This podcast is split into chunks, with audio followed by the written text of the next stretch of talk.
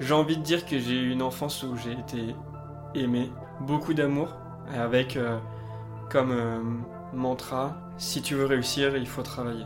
À chaque fois que je vais être confronté à quelque chose de nouveau, bam, je suis curieux, donc je vais essayer de comprendre comment ça fonctionne, ta ta ta. Puis après, j'ai le côté compète, de essayer de comprendre plus vite que les autres, ou de réussir plus vite, ou de faire ça, et de euh, m'investir un petit peu, et puis après de, de progresser. T'es quelqu'un de bien, donc fais pas, enfin, laisse pas les autres te juger ou les autres impacter ce que tu, ce que tu, ce que tu es, ce que tu penses ou tout ça. Bienvenue dans Singularité, le podcast qui met à l'honneur des personnes ordinaires dans ce qu'elles ont de plus singulier. Ces personnes, ce pourrait être toi ou moi. Nous découvrirons leur vie et philosophie de vie au travers de l'enfance, les passions, la vie professionnelle, l'amour et bien plus encore. Je m'appelle David Léal, c'est moi ton hôte, et je te souhaite une très bonne écoute.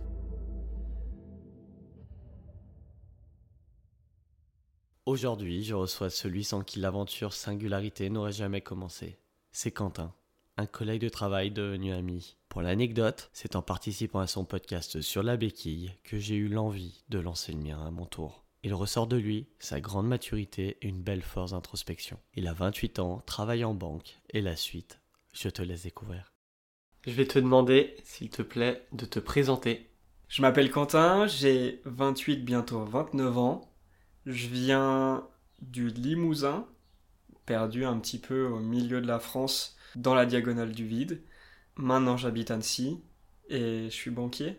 Quelle enfance t'as eu J'ai envie de dire que j'ai eu une enfance où j'ai été aimé, euh, avec une très forte présence de ma maman, de ma grand-mère maternelle, euh, de ma sœur et un petit peu de, ma tante. Mais euh, voilà, vraiment entouré de filles principalement, parce que j'ai deux ans d'écart avec. Alors c'est ma sœur qui a je suis l'aîné, mais euh, on a le même âge, quoi. À deux ans, à deux ans près, euh, on, a beaucoup, euh, on a beaucoup grandi à deux. Et j'ai un petit frère qui a 10 ans de moins que moi, donc une relation un petit peu différente. Mais on va dire que beaucoup d'amour, avec comme mantra, si tu veux réussir, il faut travailler. Le matin, il faut se lever, il faut aller à l'école, il faut faire ses devoirs. L'école, c'est important. Et, et à côté de ça, du foot. Est-ce que tu peux développer un peu plus sur l'éducation que tu as reçue?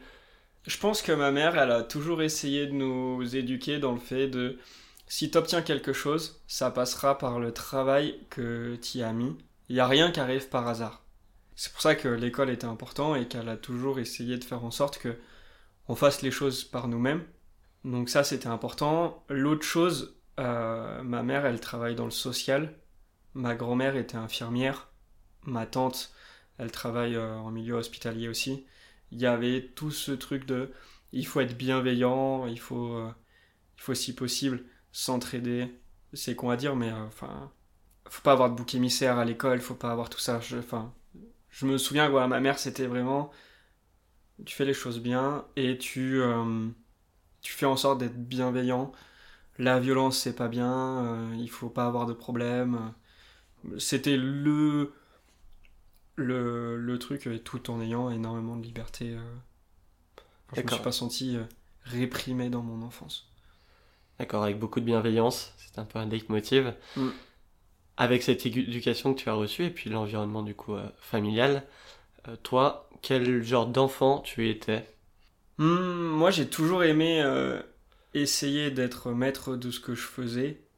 On va dire, bah, dès, quand j'étais petit, finalement j'allais j'allais jouer avec euh, les copains, j'habitais en lotissement, on faisait nos trucs, etc. Euh, j'imagine que beaucoup de personnes peuvent se retrouver là-dedans.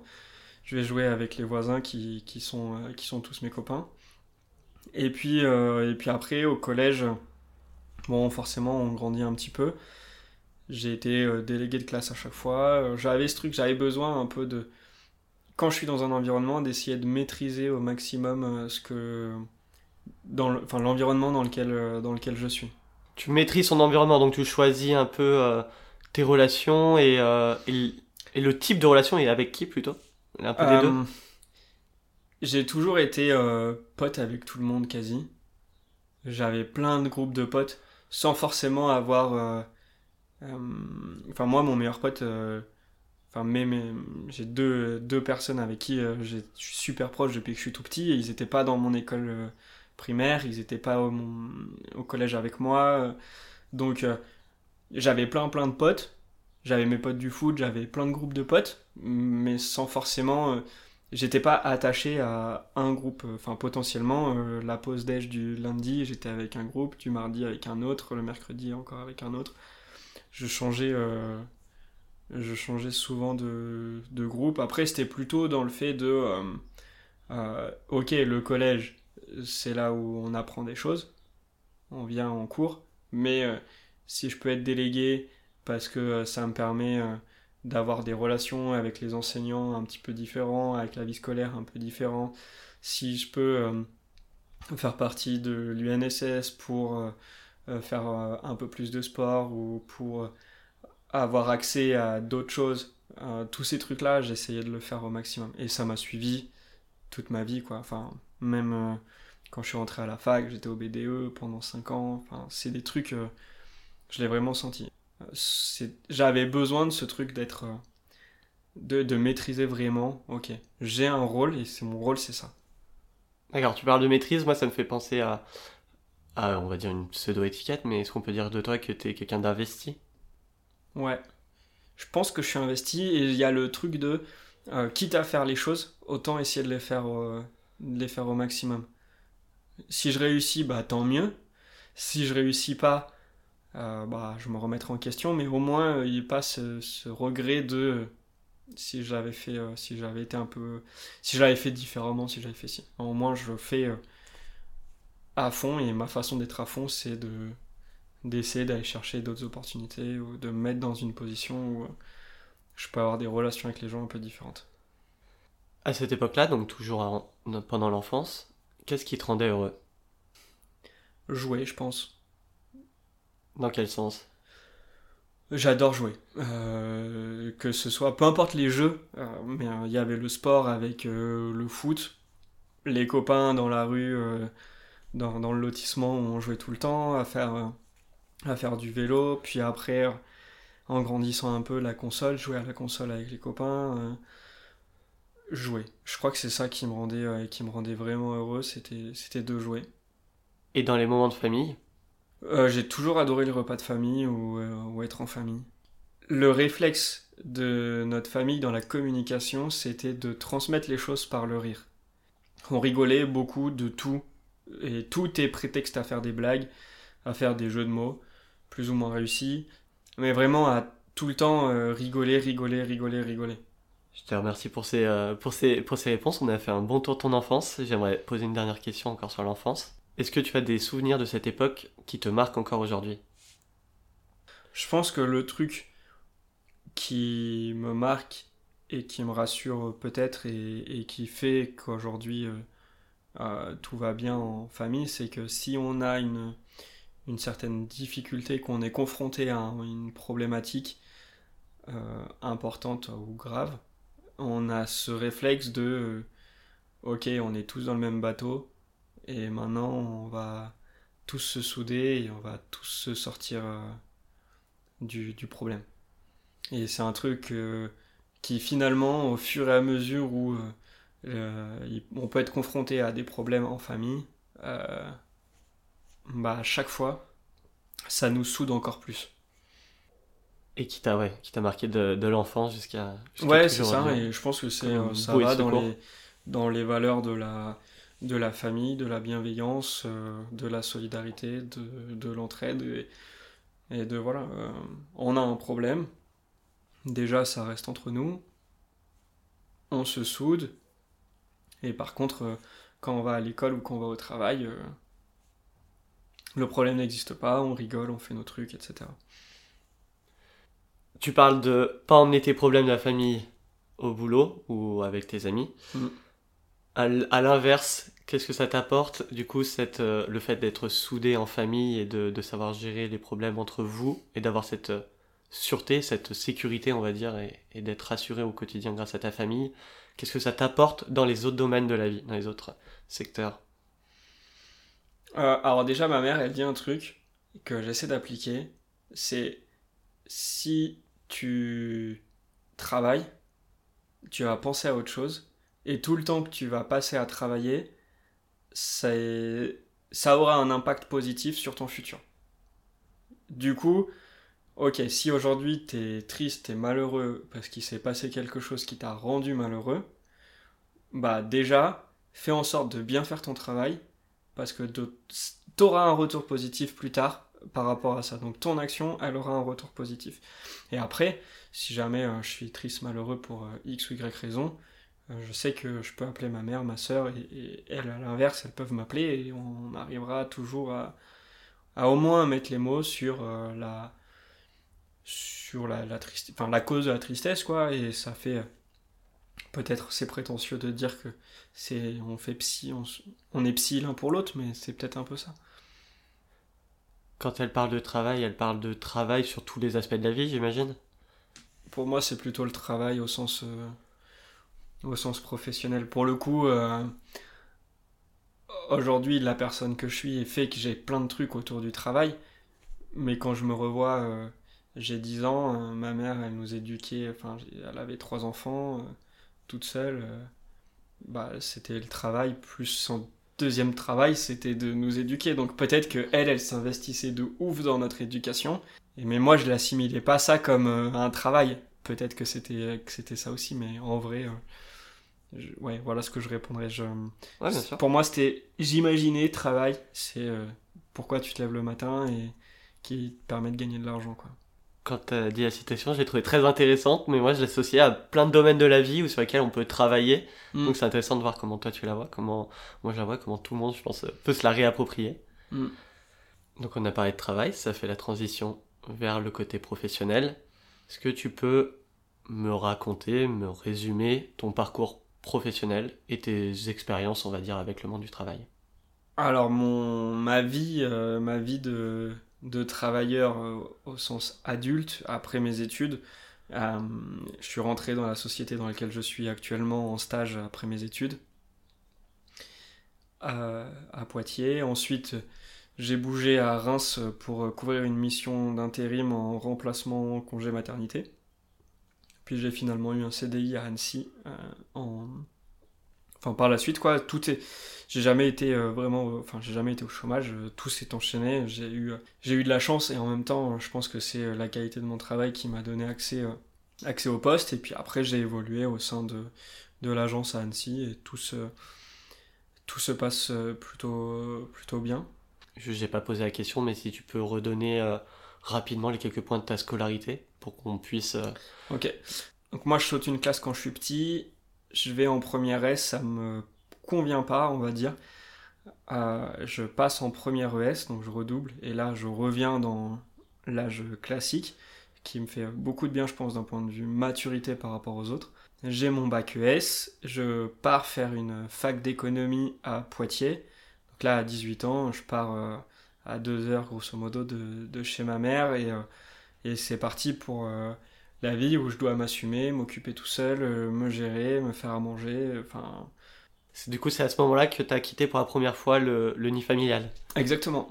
Et puis après, dans la fac, euh, bah, fac d'éco, entre guillemets, euh, classique, j'ai fait mes, mes 5 ans, avec au sein de mon cursus à la faculté, 5 ans de, de bureau des, des, étudiants, où là, j'étais, je m'occupais moi de l'événementiel, donc j'ai essayé de faire de mon mieux pour que euh, les soirées qui étaient organisées euh, par la fac euh, d'économie de Poitiers à l'époque soient les meilleures soirées que Poitiers ait pu connaître. Toujours un investissement. voilà, c'est ça. on, on avait réussi à faire. Quand la, ma soirée d'intégration, on était 40. Et quand, on était, quand je suis parti, la plus grosse soirée que j'avais faite, c'était 400 personnes. Donc j'avais, euh, on avait vraiment réussi, on avait, il n'y avait pas que moi, on était tout un bureau investi euh, pour faire des, pour vraiment développer et faire des choses que, que les autres avant n'avaient pas osé ou, ou ils n'étaient pas assez en fac d'économie, il y avait peut-être ça aussi qui jouait. ça c'était cool. Euh, j'ai monté une petite start-up via le réseau Entreprendre pour apprendre et c'était super enrichissant. la première fois de se dire ok, c'est pas un travail de groupe comme les autres, faut vraiment pousser les choses plus loin pour euh, parce qu'on avait reçu de l'argent, il fallait qu'on le rende donc. Euh, C'était quoi comme startup? C'était, ça s'appelait Themabox et l'idée en fait, septembre, on monte une association, on récupère de l'argent via des actionnaires et en juin, on ferme la startup. C'est une startup éphémère et on doit à minima avoir le même montant sur le compte et rembourser les actionnaires. Et entre le temps, il faut que tu aies produit quelque chose et que tu l'aies vendu avec de la marge pour pouvoir récupérer, euh, cet argent. Et nous, les box, c'était un peu les, mêmes euh, principes que les Birchbox qui existent aujourd'hui. Euh, il y, a eu plein de trucs, notamment sur le maquillage, c'est comme ça que ça avait commencé.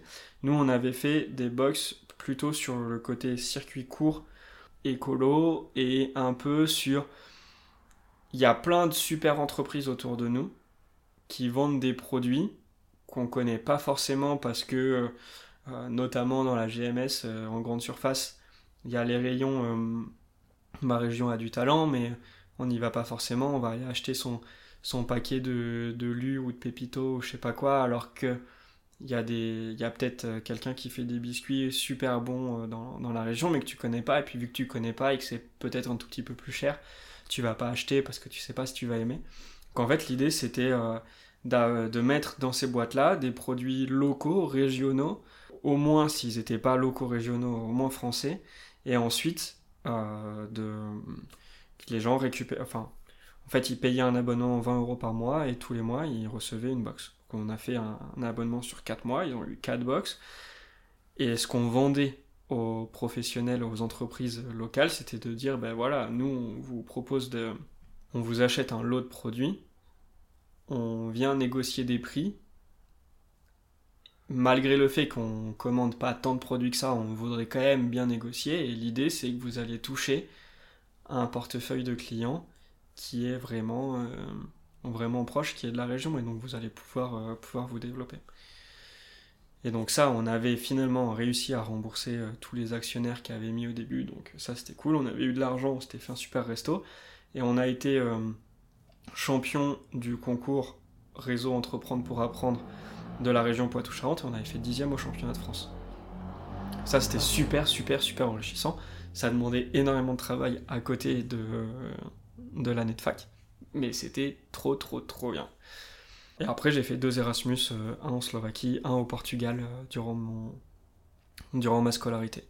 Et au final, ce qui fait que euh, j'en suis là aujourd'hui alors que j'ai fait un master stratégie des entreprises à l'international, donc rien à voir avec le milieu bancaire, c'est que j'ai réussi à rencontrer des gens durant ma scolarité qui m'ont mis en relation avec la, société dans laquelle je travaille aujourd'hui et que la personne qui m'a recruté, qui m'a fait rentrer dans la boîte, elle m'a repéré quand j'étais en licence 3 et pas du tout quand j'étais en master. J'ai juste eu à passer un coup de fil en disant bah si tu te souviens de moi, euh, moi ça m'avait marqué la boîte dans laquelle tu bossais, j'ai la possibilité d'un stage, je sais que tous les ans tu prends un stagiaire, euh, est-ce que ça t'intéresse? Et donc euh, j'ai eu mon stage le 15 septembre je crois, qui et il commençait le 1er mars, donc j'ai eu mon stage vraiment vraiment en avance. Excellent. Euh, bon, je suis obligé de, rebondir un peu sur le, Erasmus. Tu as évoqué le Erasmus en, en deux mots. Euh, L'Erasmus, c'est l'ouverture culturelle surtout. Le fait de te retrouver dans un endroit où tu n'as peut-être pas le confort que tu as pu avoir toute ta vie d'avant. Euh, quand j'étais en Slovaquie, j'étais dans un immeuble, le concierge parlait pas anglais. Moi, évidemment, je parlais pas slovaque. Donc déjà, faut réussir à se faire comprendre. Il n'y avait pas de volet, il n'y avait pas de le, c'était du simple vitrage. Il y avait deux plaques pour 16. Il y avait un frigo pour 16. C'était sur le moment quand t'arrives là-bas, je m'étais dit waouh, j'ai un petit lit une place, j'ai un matelas qui est épais de je sais pas, je dirais 10 cm.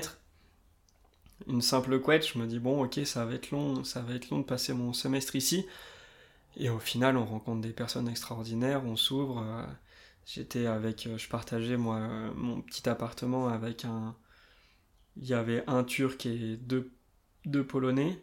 L'appartement d'à côté, c'était c'était des Espagnols, puis celui d'en face, une Ukrainienne. il y avait quoi d'autre comme pays? Il devait y avoir une Lituanienne, une allemande, enfin il y avait des, il y avait finalement de, de tous les pays. C'était vraiment très enrichissant dans le fait de, ok, en fait on vient tous d'endroits différents, avec tous des habitudes différentes, avec tous des modes de vie différents. Mais là on est euh, sur un palier, on est 16. Il y a une cuisine pour 16 et il va falloir faire avec.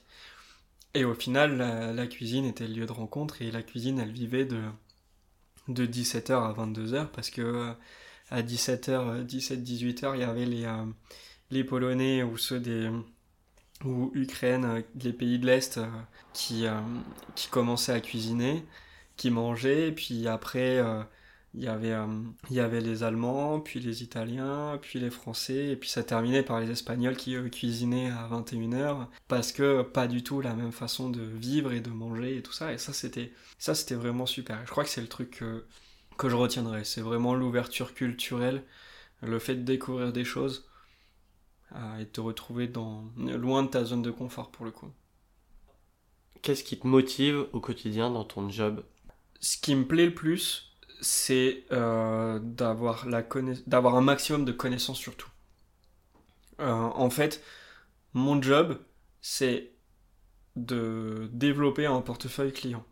Donc pour développer un portefeuille client, euh, il y a plein de façons de le faire, mais la façon dans laquelle je suis le plus à l'aise, c'est d'essayer de connaître tout le monde, de connaître, de connaître ce qui se passe, pour savoir avant les besoins qu'il peut y avoir, pour être recommandé, euh, pour avoir des leads, etc. Donc je crois que c'est ça qui, ce que j'aime dans, dans mon métier, c'est que finalement, euh, mon job, c'est d'essayer de savoir tout ce qui se passe sur mon territoire, dans le département où je travaille. Et en même temps, euh, au-delà de tous les gossips qui sont super intéressants, il y a aussi bah, le lundi, je vais bosser avec une boîte industrielle, le mardi avec une boîte de BTP, le mercredi avec une boîte de service. Et puis le jeudi, vendredi, il va falloir que je monte les dossiers. Donc que j'aille euh, affiner tout ce que j'ai vu en rendez-vous. Donc je trouve que ça, c'est super, euh, c'est super enrichissant. Honnêtement, j'y connais rien du tout en industrie, en BTP et, dans les boîtes de service. Mais au moins, enfin, en surface, j'arrive à comprendre ce qu'elles font et, ça, c'est cool. J'ai l'impression que du coup, ça, ça nourrit ta curiosité qui est naturelle. oui, c'est ça. Exactement. C'est un métier qui, permet euh, à la fois de, de nourrir ma curiosité parce que euh, je j'ai l'occasion de en fait mes journées euh, même si elles se ressemblent toutes parce que c'est soit je vais en rendez-vous soit je suis derrière le bureau à écrire des dossiers finalement elles se ressemblent pas tant parce que c'est tout le temps des sociétés différentes avec des activités différentes avec si c'est la même activité, bah, probablement que le dirigeant il va pas avoir la même stratégie. Et puis après, il y a des sociétés qui sont plus ou moins grosses, avec des dirigeants qui sont plus ou moins charismatiques, qui vont plus ou moins t'expliquer leur vision des choses. Donc pour ça, c'est super enrichissant. Et l'autre chose qui est euh, qui nourrit ma curiosité et plus à titre, euh, enfin, ce que je fais tout seul, c'est bah ok, euh, je suis sur une société qui fait telle activité.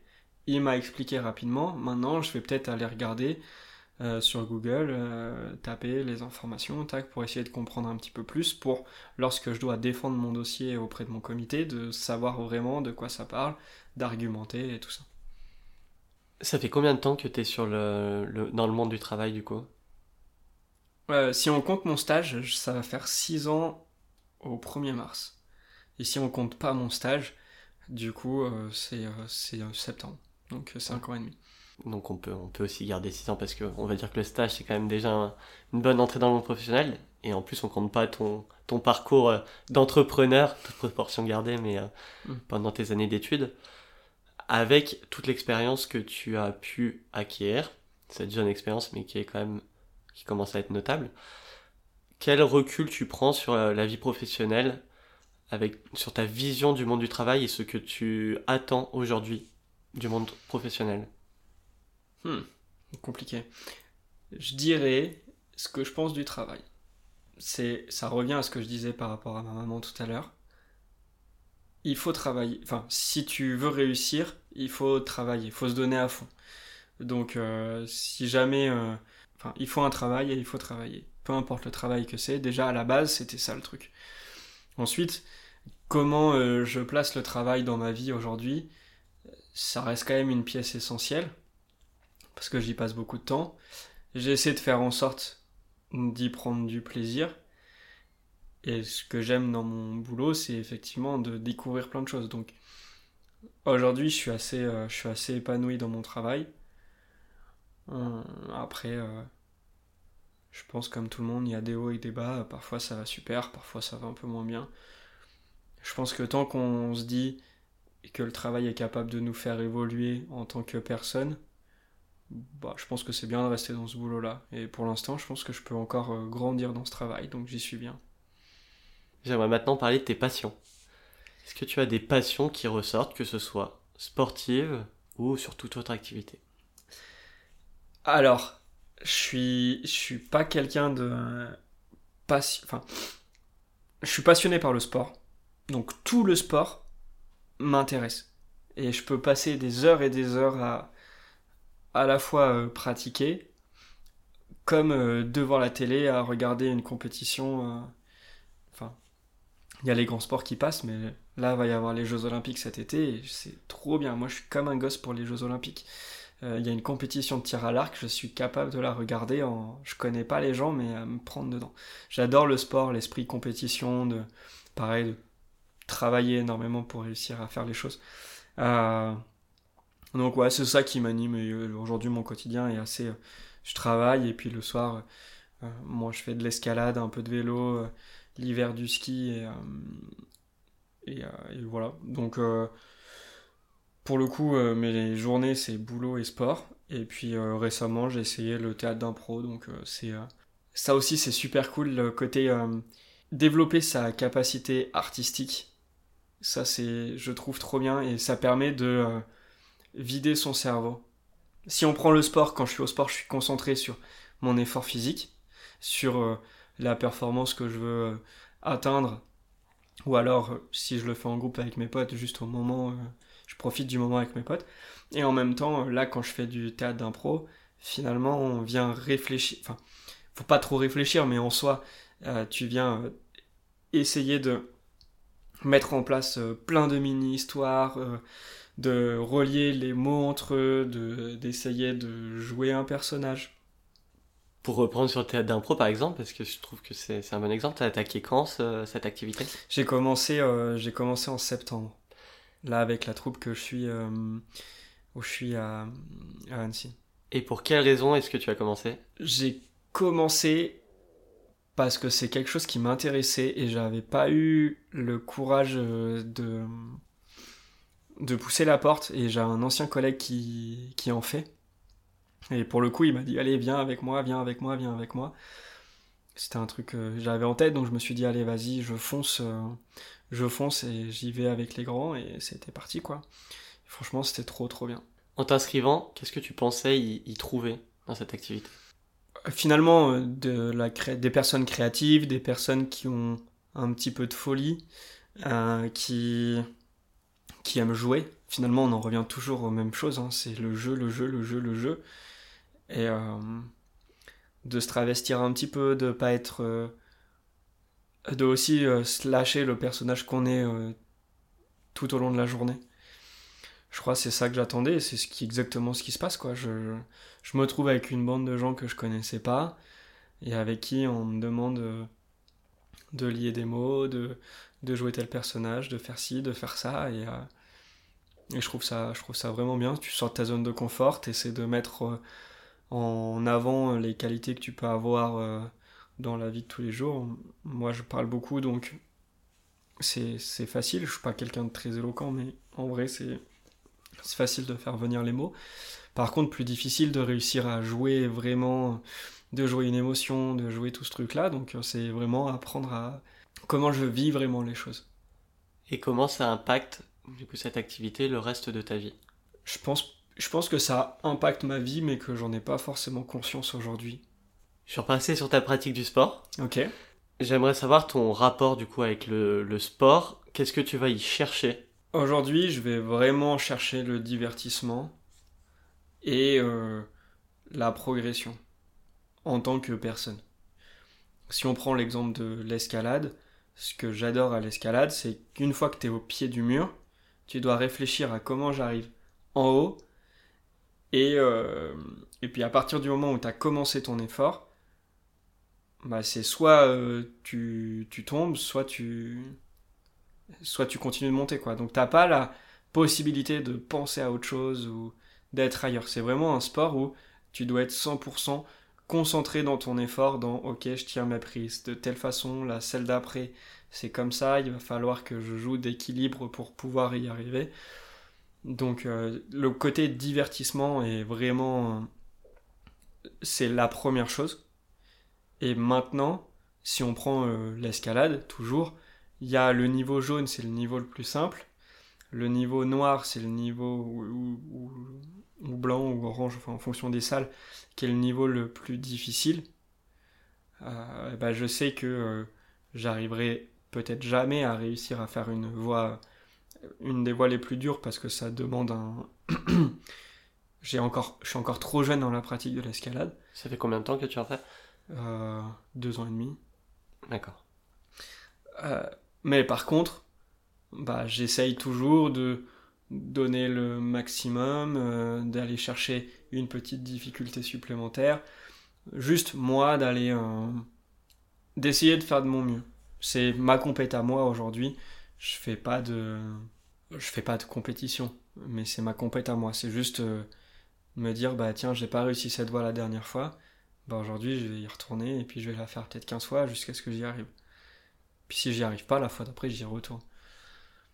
Tu parles beaucoup de te challenger, c'est quelque chose qui ressort de te challenger, de progresser mm. toujours. Est-ce que c'est une euh, vision que tu as de la vie si tu peux développer juste sur ce point? Ouais, je crois que j'essaye d'être la meilleure version de ce que je peux être à l'instant T. À chaque fois que je vais être confronté à quelque chose de nouveau, bam, je suis curieux, donc je vais essayer de comprendre comment ça fonctionne, ta ta ta. Puis après, j'ai le côté compète, de essayer de comprendre plus vite que les autres, ou de réussir plus vite, ou de faire ça, et, et puis de m'investir un petit peu, et puis après de, de progresser. Ouais, j'avoue que j'essaye d'être... Euh, sur ce qui m'intéresse en tout cas, parce qu'il y a des choses qui m'intéressent pas du tout et donc je progresse pas.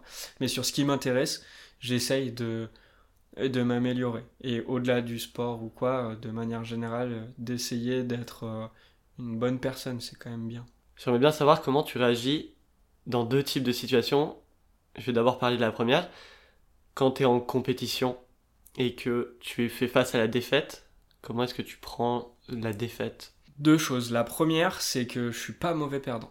Euh, si on fait un, truc, bah, si on prend au boulot, on a un baby-foot. Pendant que je suis en train de jouer au baby-foot avec mes collègues, c'est pas compliqué, je veux gagner le match. Mais une fois que le match s'est terminé, si j'ai perdu, j'ai perdu. Enfin, c'est. On pose, on reste collègues et, puis. Enfin, il n'y a, pas de, y a pas de sujet. Euh, ça, c'est le premier truc sur les choses un peu légères.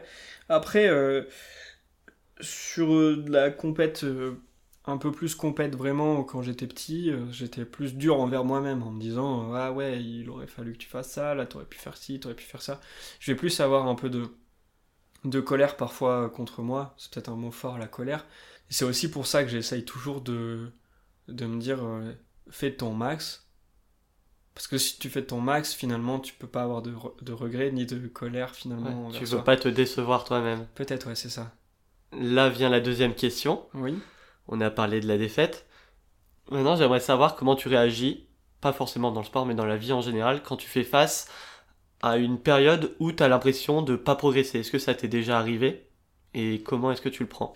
J'imagine que des périodes où je progresse pas, il y en a eu plein, plein, plein, plein, plein, en vrai. Juste que je suis pas conscient.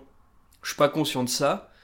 Et du coup, ça va pas me rendre euh, triste. Enfin, en tout cas, je me suis jamais dit, waouh, là, t'es bloqué euh, face à quelque chose. Ouais. Par exemple, l'escalade, admettons, on prend l'escalade, là, aujourd'hui, je suis au niveau violet. Donc, c'est à peu près le niveau moyen. Des fois, j'arrive à aller un peu au-dessus. Hein, et puis, des fois, euh, je suis confronté où j'arrive pas à faire des violettes.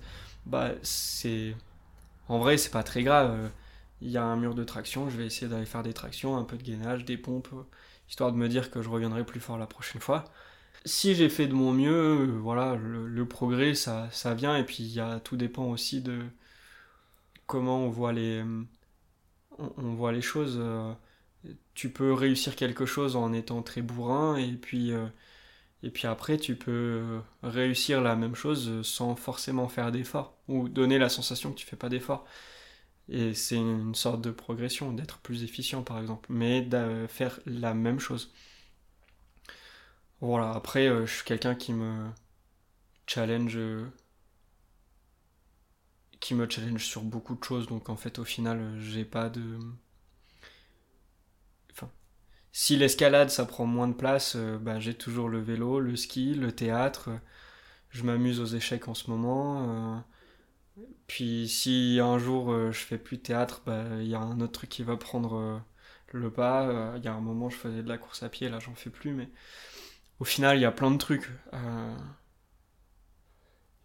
Je me reconnais un peu dans ce que tu dis. J'imagine qu'il y a pas mal de monde qui peuvent notamment se reconnaître dans le fait d'être attiré par plein de choses. Il y a plein de choses qui peuvent attirer ta curiosité, dans lesquelles euh, des fois tu as, envie de te mm. lancer. Est-ce qu'il y a des fois où tu te surmènes du coup à faire euh, peut-être trop de choses et à peut-être trop t'éparpiller? Est-ce que ça t'est déjà arrivé? Et comment est-ce que tu as géré ça? Euh, Je diminue mon sommeil. C'est à peu près le truc. le plus dur, c'est faire face à la blessure. Où es... du coup, tu peux faire moins de choses. C'est peut-être ça le plus difficile. Après, honnêtement, euh, tant que le corps il suit. Euh, ouais, t'arrives à gérer ton énergie et ton stress, parce que ça peut aussi faire monter du stress. J'ai la chance de pas être hyper stressé de base. En tout cas, il y a plein de choses du quotidien qui ne me stressent pas. Donc euh, ça vient pas polluer ma tête ça. Après, je stresse pour le travail, je stresse pour des trucs, mais, mais honnêtement, honnêtement, ça va. J'ai pas la sensation que que la fatigue physique peut me rajouter du stress par rapport au travail.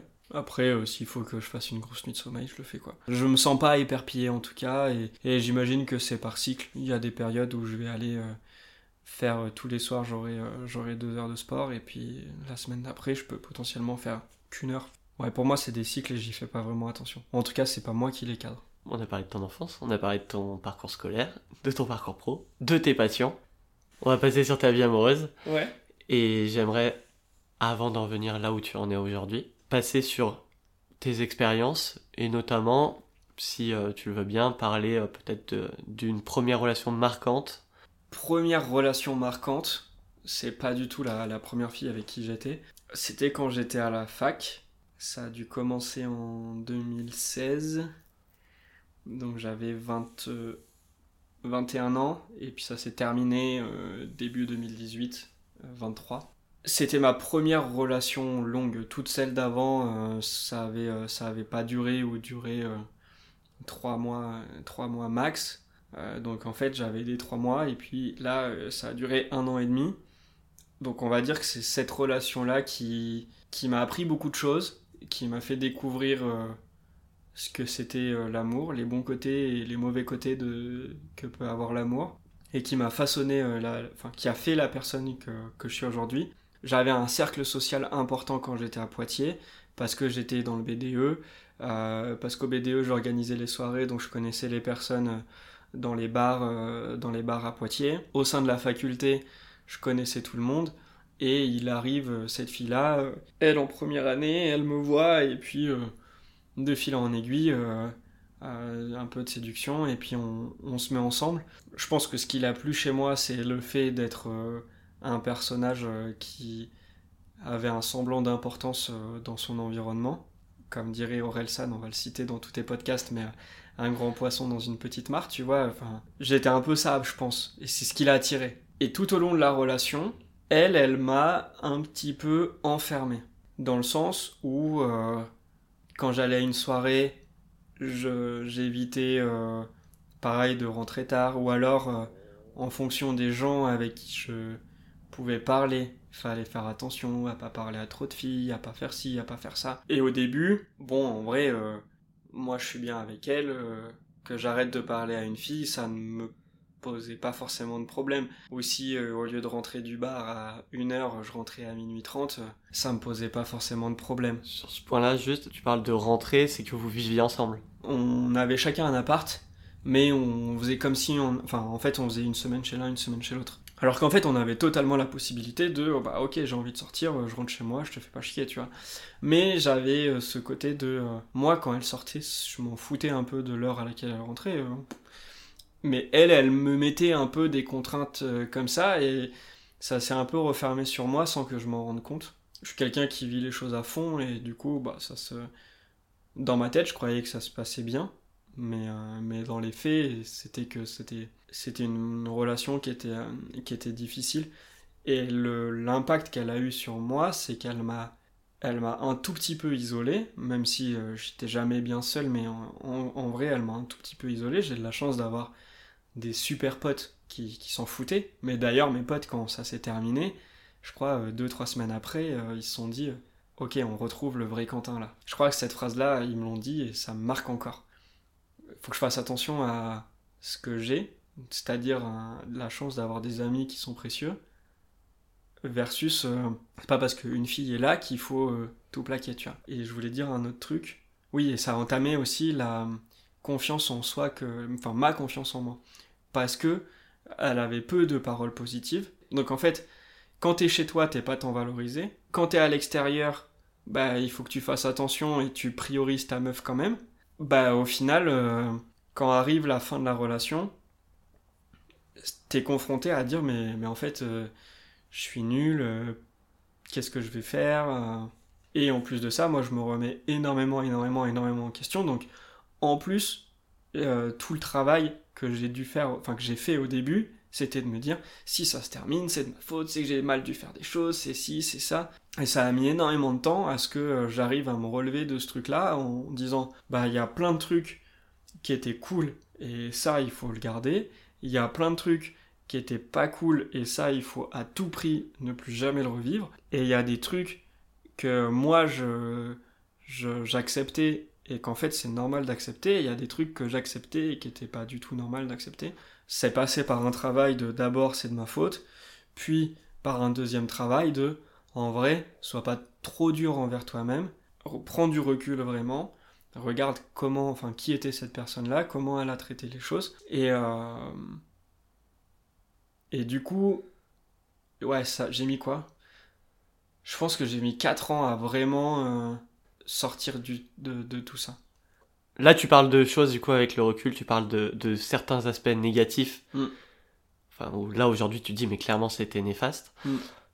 T'as pas forcément parlé des points positifs qui pourraient permettre de comprendre, parce que bah là, avec le recul, on va se dire, bah, pourquoi elle est pas partie euh, plus tôt, c'était clair. Pourquoi à cette époque, ah. t'avais pas la lucidité euh, de, bah. dire je, il faut que je parte? Bah au final, moi je me suis mis avec elle, euh, je me suis mis avec elle avant de partir en Erasmus au Portugal. Ça s'est plus ou moins bien passé, mais en tout cas, euh, on a, on a passé le truc. Et bien les vacances d'été, parce qu'on se met ensemble en novembre. En janvier, je pars au Portugal, je reviens en juin. Les vacances d'été, moi je bosse à Poitiers et elle, elle bosse à, hum, elle bossait à Niort, je crois. Et, euh, et puis moi, j'avais pas d'appart à Poitiers, donc en fait, je vivais chez elle, chez, dans, dans son studio qu'elle avait à la base. Euh, et je pense que ça, ça a aussi euh, impacté la relation qu'il y a derrière. C'est que finalement, nos 6-9 premiers mois de relation, on était un peu plus à distance qu'à vivre des bons moments. Sauf que c'était déjà toxique, mais moi, sur le moment, je, le, je comprends pas que c'est toxique.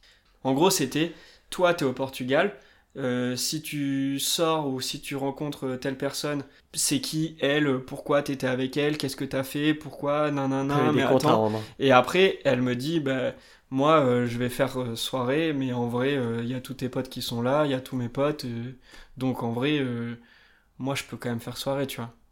Ou s'il y avait pas mes potes, bah, c'est quand même ses potes que je connais, donc en vrai, elle a le droit. C'est tous ces petits trucs-là. Mais moi, sur le moment. Toi, t'avais confiance en elle? Moi, j'avais confiance en elle. Et puis, en vrai, j'avais d'autres priorités, peut-être sur le moment, que juste de sortir à fond quand j'étais, quand j'étais au Portugal. Donc, j'ai fait d'autres choses. Mais le, ça, ça aurait dû être une, un truc qui me dise Mec, tu vas pas du tout dans la bonne direction. Tu le ressentais pas, ce, cet aspect un peu déséquilibré Du fait que tu avais plus confiance en elle que elle, elle avait confiance en toi?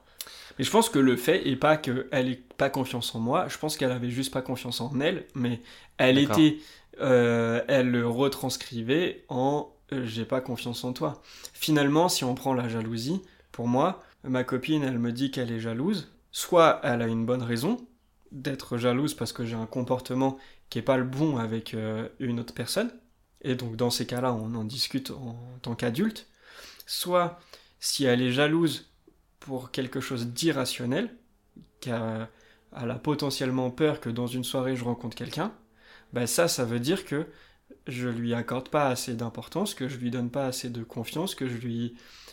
Il y a des choses que je fais pas et qui, pour elle, la mettre en confiance. Normalement, si je vais euh, quelque part, elle n'a pas à avoir peur que je parte avec la première, parce qu'elle sait que c'est la fille que j'aime, tu vois. Et je pense que elle, elle avait pas confiance en elle, elle le retranscrivait sur moi. Moi, comme je t'ai dit au début, euh, faire soirée jusqu'à 3h euh, du mat ou faire soirée jusqu'à 2h, bah je voyais pas beaucoup de différence. Sauf qu'en fait, à partir du moment où tu as dit oui sur un truc, et puis oui, et puis oui, et puis oui, et puis oui, et puis au final, bah tu te retrouves, euh, ah tu fais plus rien, tu vois. Et en fait, sa non-confiance en elle, elle, elle me l'a donné, où j'avais plus confiance en moi. Et c'est plus dans ce sens-là. Mais, mais probablement que j'avais pas un comportement parfait non plus. Mais en tout cas, voilà, le, le fait est, c'est ça.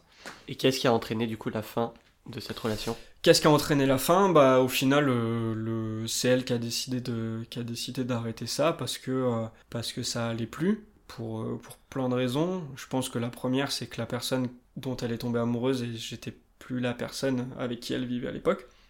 Et c'est elle qui m'a changé pourtant.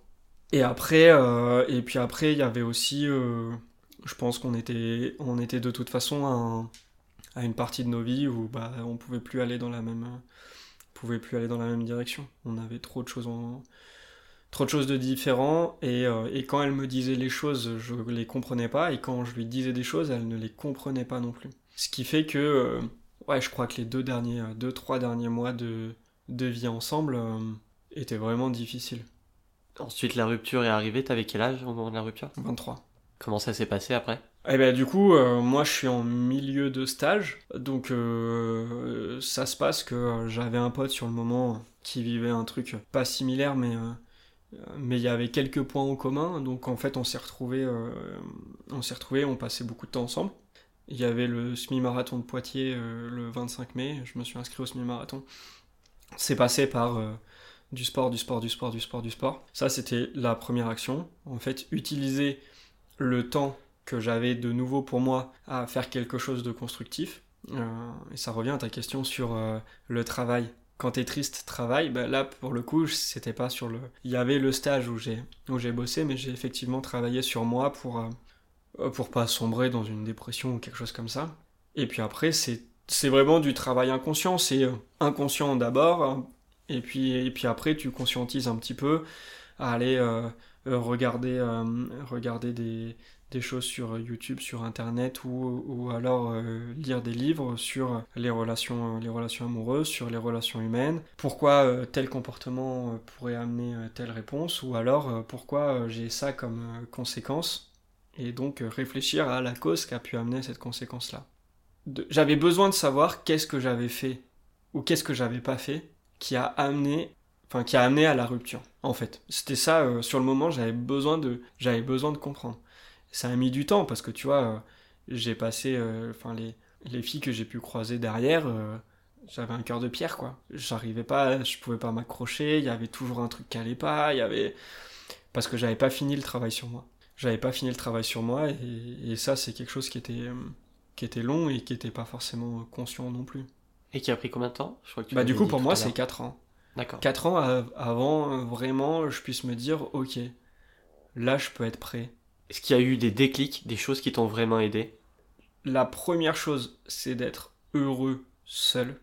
Vraiment, de mettre un cadre. C'est un cadre de ma vie qui s'est mis tout seul, petit à petit, à force de rencontres, à force d'opportunités, mais d'être heureux dans, dans, dans sa vie. Mais comment tu as fait pour ça? Il y a bien forcément des, oui, des choses que tu as mis en place pour y arriver euh, j'ai dans mon boulot ça se passe bien j'ai évolué dans moi j'habite en coloc, euh, j'étais en coloc avec un de mes potes, on, ça se passait super bien, on était tous les deux sportifs, donc en fait euh, moi le matin je me réveillais, j'allais au travail faire quelque chose que j'aimais avec des possibilités d'évolution et j'ai évolué, plus euh, derrière du On faisait, enfin, quand je rentrais du boulot, on allait faire du sport, on allait à l'escalade, on allait faire du vélo, on allait sur le lac, on allait, enfin, sur le moment, bah ouais, ça se passe, ça se passe. Enfin, moi, je suis, je suis heureux, je suis heureux comme ça. Et la deuxième chose, c'est aussi de prendre conscience que tout le monde ne se remet pas en question, que tout le monde euh, n'essaie pas de se comprendre, que tout le monde euh, que tout le monde n'est pas ouvert d'esprit, ce genre de choses. Pour le coup, je suis quelqu'un qui, mm, là en ce moment un peu moins, mais qui écoutait pas mal de podcasts sur euh, les relations de couple, sur les relations humaines, sur le féminisme. C'est passé par lire, des, lire des livres. Et au final, ça permet aussi d'avoir des discussions, d'avoir des, une idée sur l'éducation que tu veux avoir plus tard, sur les directions de la vie en fait. Et, euh, quand on te dit ça c'est une richesse que t'as et que tout le monde n'a pas, moi je pensais bêtement que tous les garçons étaient comme ça, tu vois. Et donc finalement, si tu te compares aux autres, je suis pas le plus fort à vélo, je suis pas le plus fort à l'escalade, je suis pas le plus fort dans mon travail, mais peut-être qu'en fait ma force c'était de euh, tu travailles, tu vas au sport, euh, tu fais ci, tu fais ça, en plus tu as du temps pour lire, tu as du temps pour t'éduquer, tu as du temps pour ci, pour ça, et en fait c'est la richesse, elle est, elle est là-dedans. Et une fois que tu prends conscience de waouh, en fait, j'ai peut-être un truc, en tout cas, qui me différencie, qui me rend pas singulier, et eh ben c'est ça qui fait le déclic. Quelle leçon tu as tiré de tes expériences amoureuses et puis de ta période de, de, rupture et de remise en question? Que c'était important de. Déjà, c'est important d'être heureux tout seul. Et que quand tu es avec quelqu'un, il faut pas que tu recherches en cette personne le bonheur que tu as envie d'avoir. La deuxième chose, je le formule dans une autre façon, mais c'est la personne avec qui tu es, elle est censée être le bonus de ta vie et tu es censé être le bonus de sa vie. Pareil, quand tu, te mets en relation avec quelqu'un, l'idée c'est euh, de faire en sorte de, lui apporter euh, que le meilleur. Et après, la relation elle avance, et puis le fait est que les projets ils commencent à être en commun et que t'es plus forcément juste un bonus, t'es euh, le, futur, entre guillemets, c'est un peu des mots forts, tu vois, mais c'est un peu ça. C'est de se dire, bah, au début, j'étais juste là, je devais juste être ma personne et juste être moi-même, et puis au fur et à mesure, la relation, elle grandit, et donc, tu passes de pièce bonus à pièce euh, importante, et puis à pièce peut-être essentielle à un moment, mais euh, ouais, voilà, c'est ça à peu près euh, ça. Et l'autre truc qui est pour moi hyper, hyper, hyper important, c'est la communication, la confiance on est censé pouvoir tout se dire sans avoir crainte de la réaction de l'autre. Euh, se faire confiance aussi, si la personne elle est avec, euh, elle est avec moi, c'est qu'il y a probablement des bonnes raisons. Si jamais elle doit partir, est-ce que c'est euh, en la retenant dans mon canapé que je vais devenir une personne plus intéressante? Bah je crois pas, tu vois. Donc continuer à travailler sur soi et à rester quelqu'un d'intéressant, à se développer, se développer seul et se développer à deux. Tu me fais le pont parfait pour parler de là où tu en es aujourd'hui. Euh, bah moi je suis en couple, ça va faire euh, bientôt un an et ça se passe super bien. C'est la relation la plus saine de toute ma vie et je suis trop content. Je suis trop content d'en être arrivé là. Ces personnes, euh, les filles avec qui que j'ai pu croiser dans ma vie d'avant, elles ont elles ont façonné la personne que je suis, elles m'ont fait travailler pour être la personne que je suis et aujourd'hui euh, et aujourd'hui, je, sens que c'est juste trop bien. Parce que je suis capable de dire oui à tous les trucs que j'adore. Quand il y a quelque chose que j'aime pas, à dire non tout de suite. À parler, à se faire énormément confiance, à laisser beaucoup d'espace à l'autre personne, à se supporter. Et dans le sens supporter, euh, j'entends, euh, enfin, ma copine, si j'ai envie d'aller faire 6 heures de vélo, bah, elle va me dire, bah tu sais quoi, je suis trop fier de toi que tu fasses 6 heures de vélo. J'espère que tout le monde vit ça, mais en tout cas, j'avais jamais vécu ça avant, et pour le coup, ça c'est une vraie chance, et je trouve ça super, parce que tout ce que je fais, quand elle me regarde faire, j'ai l'impression d'être quelqu'un d'exceptionnel. Et j'espère que je lui renvoie la même chose et que tout ce qu'elle fait, elle voit que c'est super. Qu'est-ce que tu attends toi d'une relation amoureuse? Du coup, par rapport à tout le discours que j'ai eu avant, je dirais que j'ai pas forcément d'attente. J'attends rien de cette relation pour me permettre d'accéder à quelque chose ou de devenir une personne. Ça, j'estime que c'est mon travail pour pouvoir évoluer. mais après, forcément, être en couple, ça ouvre des perspectives différentes sur le fait de fonder une famille, ce genre de choses. Quand tu es célibataire, tu te poses pas forcément ces questions-là. Quand tu es en couple, tu te dis, bon bah ok, si cette personne-là, on reste longtemps ensemble, qu'on a euh, les mêmes valeurs, que ça se passe trop bien, qu'on a la même vision de l'éducation, bon bah en vrai, euh, pourquoi pas? Aujourd'hui c'est beaucoup trop tôt pour, euh, pour envisager ça, mais en tout cas l'idée c'est ça, c'est si je suis en couple et que le, la vie de famille se passe bien, bah dans ces cas-là, enfin la vie de couple se passe bien dans ces cas-là, pourquoi pas créer une famille et essayer de d'apporter d'apporter du bonheur comme ça. C'est parfait, tu fais toutes mes transitions, c'est super. Je voulais justement en venir à la famille, à créer une famille. Est-ce que tu veux des enfants? Ouais, je pense que je veux des enfants. Et quelle vision tu as de la parentalité? Qu'est-ce que ça évoque chez toi? La parentalité, euh, je crois que c'est difficile d'en parler euh, tant que t'es pas vraiment parent. C'est ça qui est intéressant, du coup, j'espère avoir par la mm. suite euh, des gens qui sont parents. Oui. C'est marrant de voir des personnes qui commencent à y penser parce que nous, ça se rapproche aussi. Euh, ouais, ça se rapproche, euh, on a quand même du temps. Hein. Enfin, j'ai envie de transmettre une éducation euh, comme ce que j'ai reçu, dans l'amour, la bienveillance, dans la valeur travail. Ça, c'est les trois trucs importants. Après, il, elle fera bien ce qu'il veut, ou ce qu'elle veut. Et l'autre chose, non, j'aimerais deux autres trucs. Avoir une vraie complicité avec mon, mes, ma, enfin, mon garçon, ma fille ou mes enfants de manière générale être le papa avec qui euh, tu peux jouer, avec qui tu peux tout dire, avec qui tu peux avoir euh, des confidences, euh, tout ça. Et en même temps, pas oublier le, la maman dans, dans cette histoire-là. C'est un job à deux, c'est un job important, c'est un job qui prend beaucoup de temps et qui... il faut prendre en compte tout ça.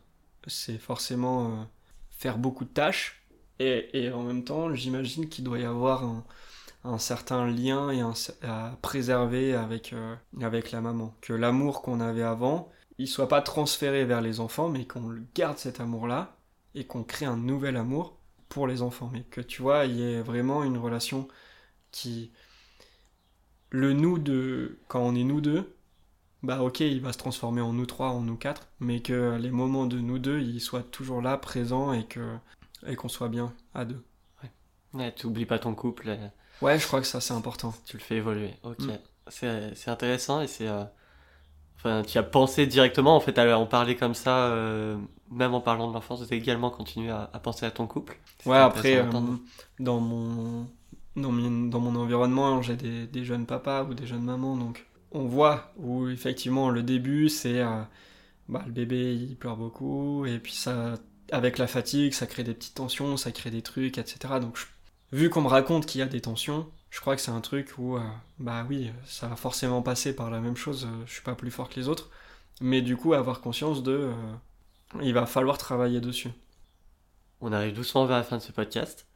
Je voulais revenir sur pas mal de sujets pour apprendre un peu plus à connaître. Il y a mhm. des choses que, il y a des questions que j'ai pas posées pendant le podcast et qui me sont venues en cours de route. Mm. La première, c'est, on en a appris plus sur toi. Euh, il y a un point sur lequel je suis pas forcément revenu pendant ton enfance, mais c'est vrai que tu as dit que tu grandi dans un environnement féminin. Mm. Avec le recul, et donc là à 28 ans, qu'est-ce que tu penses que ça t'a apporté, contrairement à d'autres personnes qui n'ont pas eu cette, euh, cette enfance?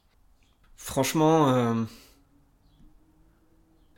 peut-être la vision féminine d'aborder les choses de manière générale. et encore, j'ai pas envie de faire ce cliché. Honnêtement, je sais pas si oui, c'était un environnement féminin et je pense que ça, ça différencie pas mal de choses. Euh, j'ai pas la sensation d'avoir manqué de quelque chose. Je l'ai peut-être reçu différemment que si j'avais eu euh, mon père vraiment présent, quoi. Mais j'ai peur de tomber dans des clichés, des généralités, et du coup, euh, je, je saurais pas comment dire les choses. Ouais, le dire de toi-même. Si quelqu'un d'autre, enfin, si d'autres personnes qui connaissaient peut-être euh, pourraient le dire pour toi, mais c'est vrai que si tu te compares, ouais, ça. tu penses pas à te comparer sur ces sujets-là. Euh. Non, c'est ça. Autre question, qui peut être intéressante, peut-être tu n'auras pas de, de réponse qui va venir. Est-ce que dans ta vie, tu as eu des croyances qui se sont avérées des croyances fausses et limitantes? Non. Parce que Pour le coup, non. Et euh, pour le coup, le fait de vouloir se, se développer c'est quelque chose que j'ai depuis tout petit.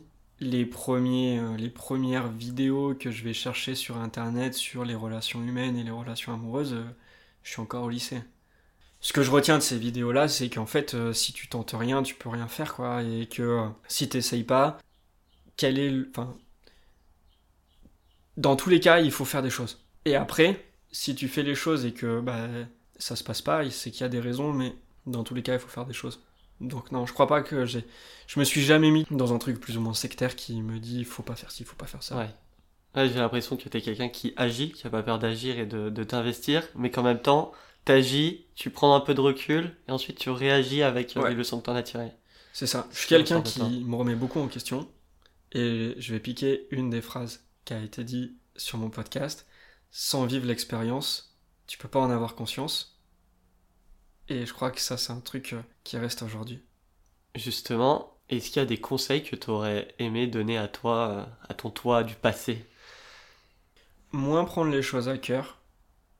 Finalement, il n'y a pas grand-chose qui est, qui est important dans la vie. Juste ça. De moins, de moins prendre les choses à cœur. Est-ce que tu as des exemples? C'est des exemples cons. Euh, c'est des exemples cons de quand tu es étudiant que tu t'embrouilles avec quelqu'un ou ce genre de choses. En vrai, qu'est-ce qu'on s'en fout? Aujourd'hui, je me souviens même plus de la personne, les gens avec qui j'étais à ce moment-là, je sais même plus qui c'était.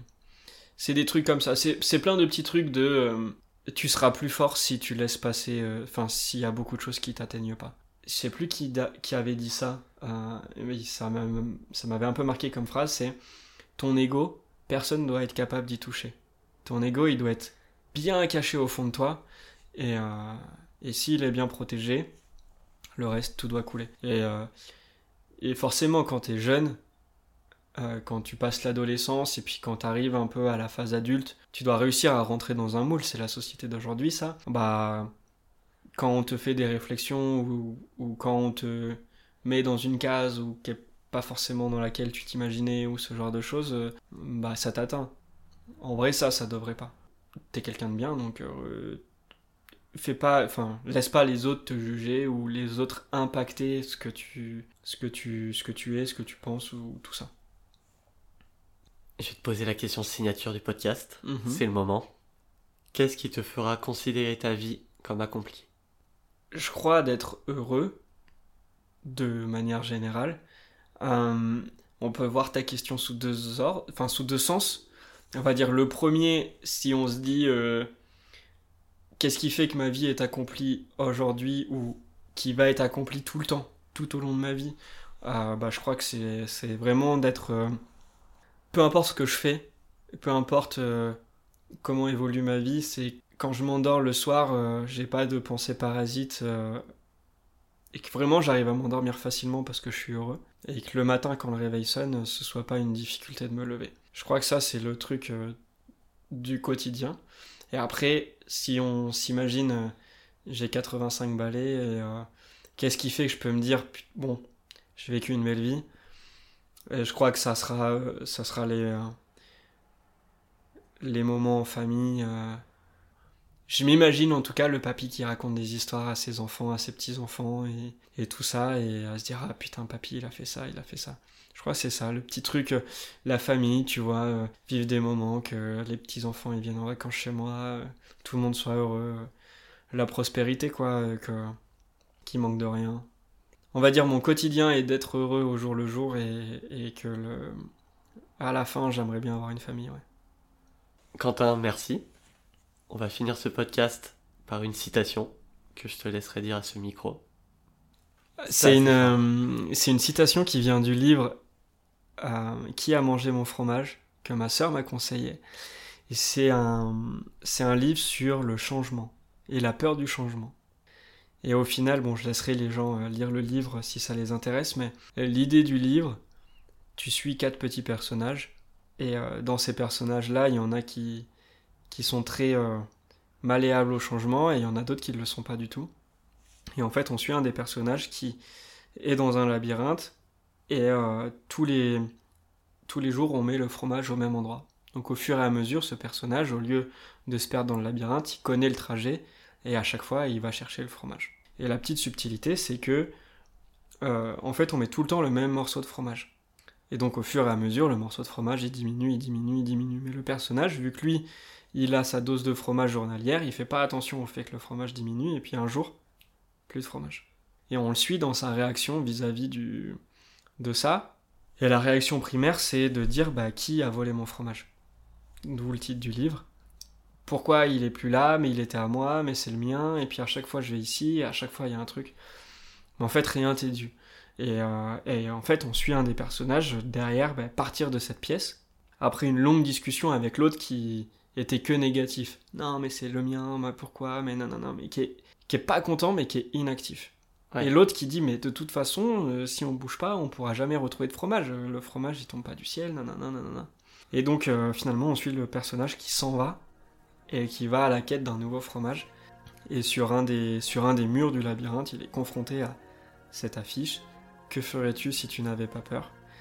Et je crois que c'est un truc euh, qui m'a marqué et j'essaie de. C'est difficile de, de l'appliquer au quotidien, mais c'est quelque chose où euh, j'essaie de m'en souvenir.